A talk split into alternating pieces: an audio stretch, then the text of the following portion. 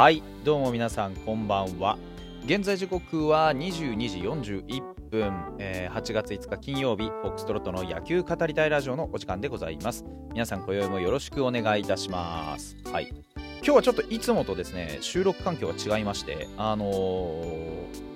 まああれですね。ちょっとガジェットを手に入れまして、えー、オーディオインターフェースというやつをね。で、なんかいろいろ使えるっちゃ使えるんですけど、とりあえず音質を改善できてるんじゃないかなと。いうふうに思います。もしかしたら音量調節を失敗しているかもしれないので、音がでけえよという方々は、ちょっとあの、ボリューム絞ってあげてくださいというところでございます。はい。えー、まあ、新たなガジェットを手に入れてですね、僕も新たな気持ちでと思ったんですがですね、なかなかあのうまくいかないもんで、ファイターズ、えー、本日は負けました。えー、5対2というところでね、オリックスとの京セラでの戦いになかなか勝てないなんていう話も出てきていますが、僕はあんまりその京セラでの戦いが、あの苦手っていうイメージがなくてですねあの京セラで勝ててないっていうよりもあの単純にバファローズに勝ててないというような実は印象なんですよね。これがなんであのそう思えるかっていうと実際にちょっと調べてみたんですよ。京セラドームね大阪ドームで、えー、試合を今年4月に3連戦7月にも3連戦してるんですがそのどれもがですね実はほぼ点が取れてないというところがあのー、上げられます。これ結構ね、今、数字拾ってびっくりしたんですけど、4月の1日にですね、郡君があ保守で2対0。あの、今日ちょっと清水がね、かぶってたじゃないですか。で、でかいイニング作られたんで、もしかしたらちょっとね、キャッチャーによる相性の違いとかあるのかなと思って見てみたんですけど、郡君が2対0で負けてます。で、これは5安打で0点。で、4月2日、清水、えー、7対0。これ7回に5失点というビッグイニング作られてます。で、うちは5安打。で、0点。で、3日にはですね、郡君、またかぶってですね、今度はあの4対2で負けてます。ここで初めて2点取りました。だから3連戦で2点しか取れてないですね、4月はね。で、9安打しましたけど、2点しか取れなかった。で、今川がツーランを打って初めてこのオリックス戦でホームランを打ちました。で、7月は19日から21日にかけて、19日は石川直也がえー、7対1で、えー、マスクかぶって負けてます。2回に3失点。まあ、これはあんまりビッグイニングとは言えないかなとは思うんですけどね。ただ、うちは8安打で1失点。で、20日は清水がかぶって2-0で負けてます。これ1安打。あのー、あれですね、ムキ君にやられかけたというやつですね。で、21日は石川直也がかぶって4対3。ここで初めて3点以上取ったというます。6回4失点というね、あの6回のイニングね、イニング6回に、えー、4失点というビッグイニングを作られる。これ7安打。で、氷がツーランを打ちました。で、8月5日、今日ですね、今日は清水がかぶって5対2、6回の裏に4失点しましたというところで、ここも7安打で2点しか取れない。で、合計でここまでですね、えー、7試合やってですね、あなんとびっくりすることに8点しか取れてないんですね。だから、平均しておよそ1点何歩しか点取れてないんですよ。ですが、うちは2747245と、えー、非常に大量失点をしておりまして、えー、6点、13点、1カード目が13点でしょ？で 2, カ2カード目も13点取られてるでしょ？で、今5点取られてるでしょ？だから26の 31? はあ、取られすぎですね。で、まあ、取られすぎなのもあるんですが、単純にやっぱり打てなすぎてる。さっき言ったように、あの、ホームランも出てなければ、安打の割に全然点が取れてない。これどういうことかっていうと、やっぱりね、バファローズのピッチャーがいいんですよ。うん、で、うちの、こう、やっぱりこう、中島監督がいるからかどうかはわからないんですけど、うちの、こう、打線が長打を打たせてもらってない。長打を打たせてもらったとしても、その後が続いてないんですね。だから、まとめて点を取れてないんです。うち今日もそうでした。1点、1点の2点だったでしょ？うん。だから、あのー、パッと見てみても、まとめて点取ってる回って、あの今川のツーランと氷のツーランが出た4月3日と,、えー、と7月21日のこの2回しかないんですよだあとはみんな1失点しかしてない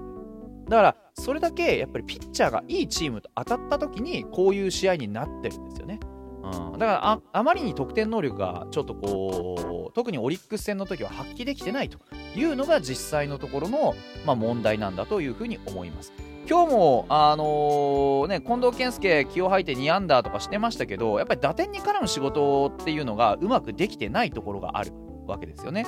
あの谷地のツーベースとあとは、えー、っと犠牲フライだ今川君のここしか点になってない。ランナーを貯めて貯めて、えー、ドカンといけてない。でそもそもランナーが溜まってないというところなのでやはり打線の奮起というのがちょっと足りないんですよね。で今日はおそらくですけどそのことが分かっていたからあボスがこういう打線を組んだんだと思うんですよね。今日のスタメンの、えー、打線がですねアルカンタラ、ヌニエス、えー、清宮、近藤、えー、今川、佐藤、万波、清水、八千というところだったわけですから、まあ、間違いなくと言っていいでしょう。あのー、得点能力をどうやって、えー、上げるかということを意図してこの打線を組んだってことは間違いないと思います。絶対間違いない。ですから、あの分かってるんですよね、ファイターズの側からしても、オリックス戦で全然点が取れてないというところが分かっているから、こういう攻撃的なオーダーを組んできたわけですけれども、やっぱりちょっとこう、バットの出が悪い選手がちらほらいるというところ。特に、あのー、今日で言うと、まあ、アルカンタラはわりかしブンブン振ってたんで、まあまあいいでしょうって感じなんですけど、ヌニエスがね、やっぱちょっとこう、いい球を見逃しているシーンが目立ちますね。特に初回もそうでしたけど、なんかこう、吹っ切れてないというかね、ここもまあ迷いと言ったら変なんですけど、そういうところが見られるなっていうのと、あと今川くんですね。やっぱり右ピッチャーに対するアジャストがあまりうまくいってないという認識は僕今川君には持ってるんですけどやっぱそういうところが今日は如実に出ていたなというところ。あのー、空振り三振のシーンまあ犠牲フライのシーンはまあまあね打点の仕事ができたから最低限は良かったとはいええー、初回初回というか初打席のですね空振り三振なんかはもう完全に手玉に取られてましたよね。一番最初の初球甘く取ってくるストライクを投げているうちにやっぱりこう仕留めれる球をしっかり仕留めれてないと。いうところが見えたかなと。で、ここら辺でちょっとね、うまくブレーキがかかっちゃったもんで、間の、まあ、選手がヒットを打ったとしても、こう、アウトが1個余計に挟まってしまうと。やはり連打を狙うのであれば、そういうね、隙のない、こう、打線の流れを組みたいですし、逆に、その連打が出てこないというのであれば、やるべきことは一つ、とにかく長打を打つと。いうところで言うと、谷地のツーベース以外はみんなシングルヒットでしたっていう今日の、まあ、流れはやはり、うちの、うちらしい攻撃はちょっとできなかったなというところです。いやいや、言ってポンセが失点したのが悪いでしょっていうところに関しては、これはもうちょっとあの、バッテリーがやっぱ良くなかった6回の裏の話ですけど、まあ、ライブ聞いてくれた方は再三再四僕がね、清水の、あのー、一生懸命さが裏目に出ているという話をね、あの、覚えていてくれるかと思うんですが、やはりこう、清水雄志はですね、この6回の裏、あの、完全にバッテリーだけで野球をしてしまったな、というところでしたね。あのー、今日のポンセはですね、非常にあのコントロール、実は良くてですね、何が良かったかっていうと、あの無駄球がほとんどなかったんですよ。えー、確かにちょっとコントロールぶれる時もあったんですけど、基本的にはストライクゾーンの下半分、低めを上手に使っていたんですね、いいところまでは。ただ、あのー、使いすぎたんですね。この6回はあたった4球で、えー、スリーランまで持ってかれたんですけどこのスリーランまで持ってかれた理由っていうのがストライクゾーンに簡単にボールを入れすぎた、うん、ポンセはコントロールが破綻していないからあのストライクゾーンにしっかりとボールを配球することができるんです。なんですが簡単にあまりにも簡単に入れすぎたんですよね。ここまでテンポよくある程度球数も少なく来てたポンセの投球に味を占めたのか、まあ、清水が簡単にストライクゾーンの中を要求していたっていう事実はまあちょっと拭えないと思います。でさらに言うとテンポが良かっただけに淡々と中に入れちゃったんですよね。強弱がついてなかった。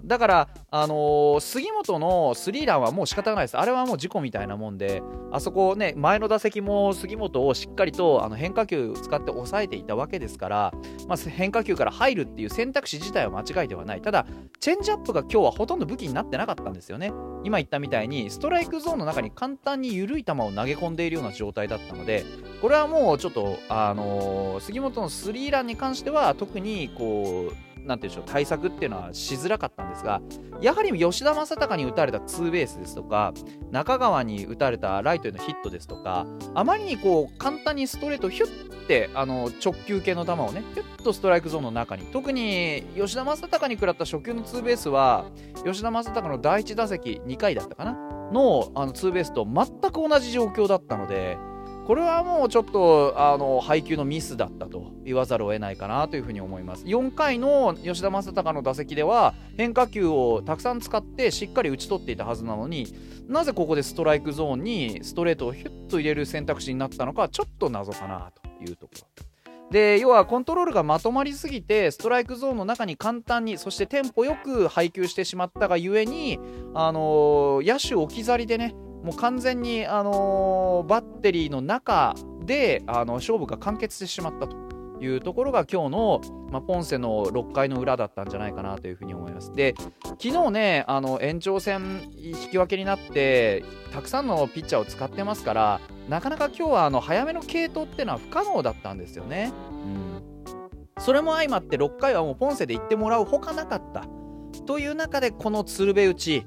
どこかで間が取れなかったかとかどこかで、あのインサイドアウトサイドをしっかり使えなかったかとか高めのボールを要求できなかったかとかいろんなことがあると思います。ちょっと、あの清水のこの一生懸命ねこのゾーンの中で野球を考えるっていうところが裏目に出てしまったっていうのはこういうところはもう少しねあの一旦ピンチになった時はこう息を大きく吸ってねあのストライクゾーンの中だけじゃなくてボールゾーンですとか牽制を入れるだとか間を変えてねちょっとこう周りをよく見渡してみるといいんじゃないかなというふうに思います。明日は田中エイト対、えー、東君という形になるのかなというところでございます。あのー、今日よりかは締まった試合になればいいなというふうに思います。ありがとうございました。また明日。